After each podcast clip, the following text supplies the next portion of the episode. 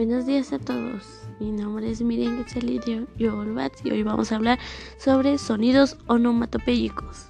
Pero primero, ¿qué son los sonidos onomatopéyicos? Para entender esto, tenemos que entender qué es onomatopeya. Ya. Bueno, onomatopeya proviene de la palabra en latín onomatopeia, que es la imitación lingüística oral o la palabra o representación escrita de un sonido. Ahí se viene diciendo todo lo que es un sonido onomatopéyico, que es la representación de un sonido a través de una palabra. Esos sonidos pueden ser tanto naturales em, como fenómenos naturales, los animales, también en situaciones como se ven en algunas historietas, como el sonido de los golpes. Por ejemplo, el sonido de una patada puede ser pash, chupum. Y cada uno de esos, estos sonidos se escriben a través de una palabra. Bueno, también al, momento de pronunciar suelen tener similitud.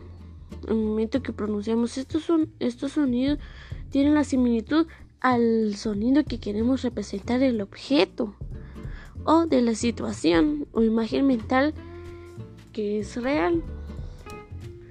El trabajo y la imitación de la onomatopeya son herramientas muy útiles para estimular el lenguaje de los niños. Por lo regular, los niños suelen asociar sonidos de su entorno y los almacenan en su mente para después, al momento de escuchar, eh, tener una imagen mental de lo que está cerca, de lo el sonido que, igual es el animal que está produciendo el sonido que se recuerdan y asociarlo con una imagen que ya habían tenido antes. Por ejemplo, un niño que pasa a la par de, mm, digamos que de un parque y escucha blitz, blitz, blitz, blitz, blitz, blitz. Al haber escuchado ese sonido, lo asocia con imágenes o sonidos que había mm, experimentado antes.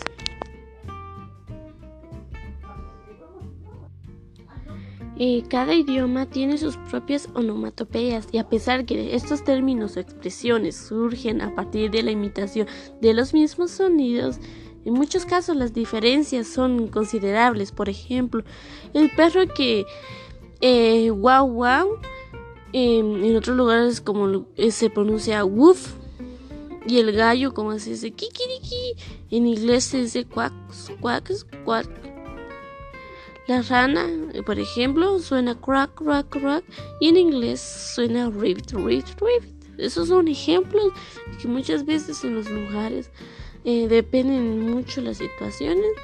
Va cambiando los sonidos onomatopéicos según el lugar.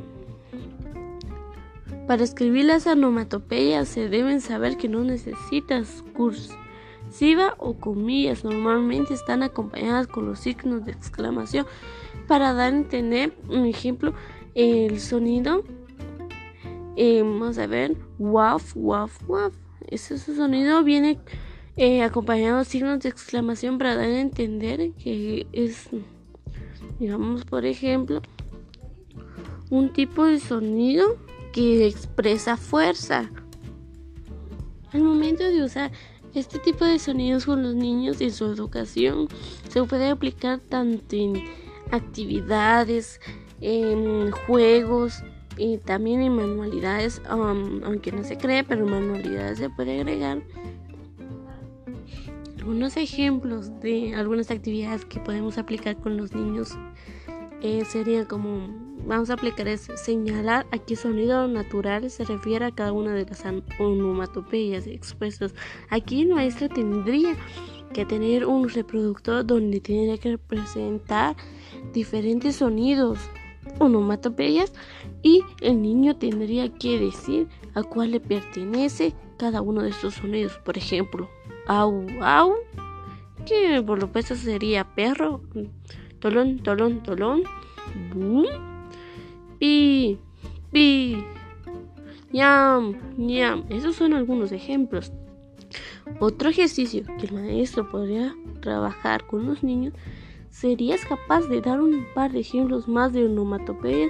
En este caso se le preguntaría al niño, em, un, ¿qué, ¿qué ejemplos o cuáles son algunos sonidos de animales, carros, situaciones fenómenos naturales que se recuerdan? Por ejemplo, el, el, sonido de la brisa, donde el niño tendría que ser para representar el sonido de lo que quiere expresar.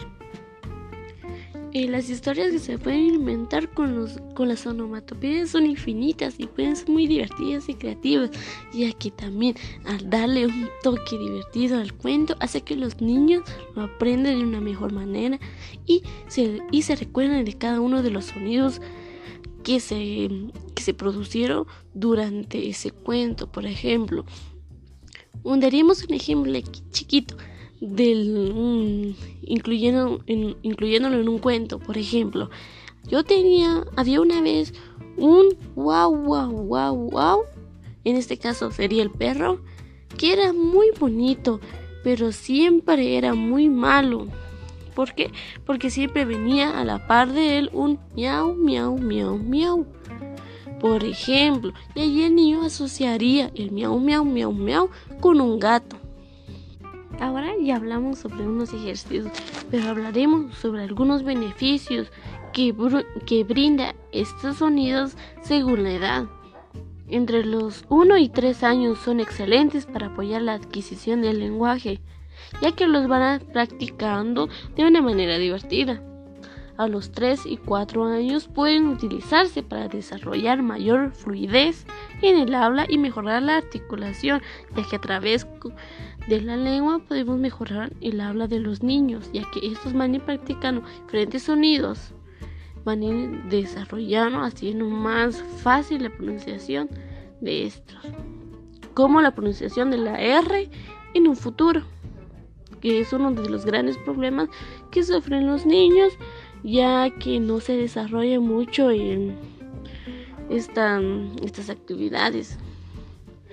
Dice que también fomentan el desarrollo auditivo y la conciencia de los sonidos, ya que hacen que los niños se den cuenta de su alrededor, de, de no solo decir que están vivos, sino que se den cuenta de cada uno de los sonidos que los rodean y poder tener una imagen mental de cuál es el animal que produce ese sonido o la situación o, o cualquier persona también.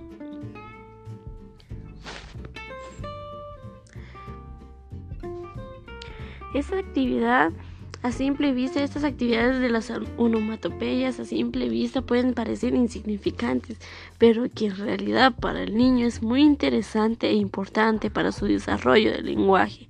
Desde temprana edad, una de las estrategias pedagógicas que se utilizan para estimular el lenguaje y los procesos del pensamiento son de hecho los onomatopeyas, ya que a partir de la ejecución de ellas eh, se incentiva los procesos de percepción. Y también favorece la función simbólica del niño, la expresión y la identificación de sonidos y el enriquecimiento de su memoria auditiva. Estos les beneficiarán en su vida, en cada una de sus vivencias.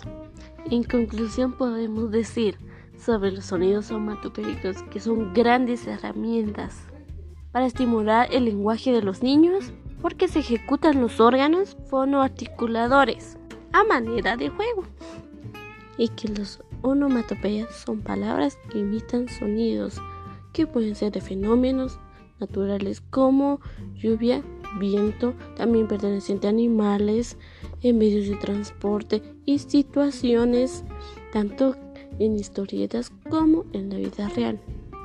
Y este brinda grandes beneficios hacia los niños, tanto en el desarrollo del lenguaje de diferentes edades. Bueno, muchas gracias por escucharme y este fue el tema de los sonidos onomatopeicos. Mi nombre es Miriam Sally y nos vemos hasta la próxima. Bye.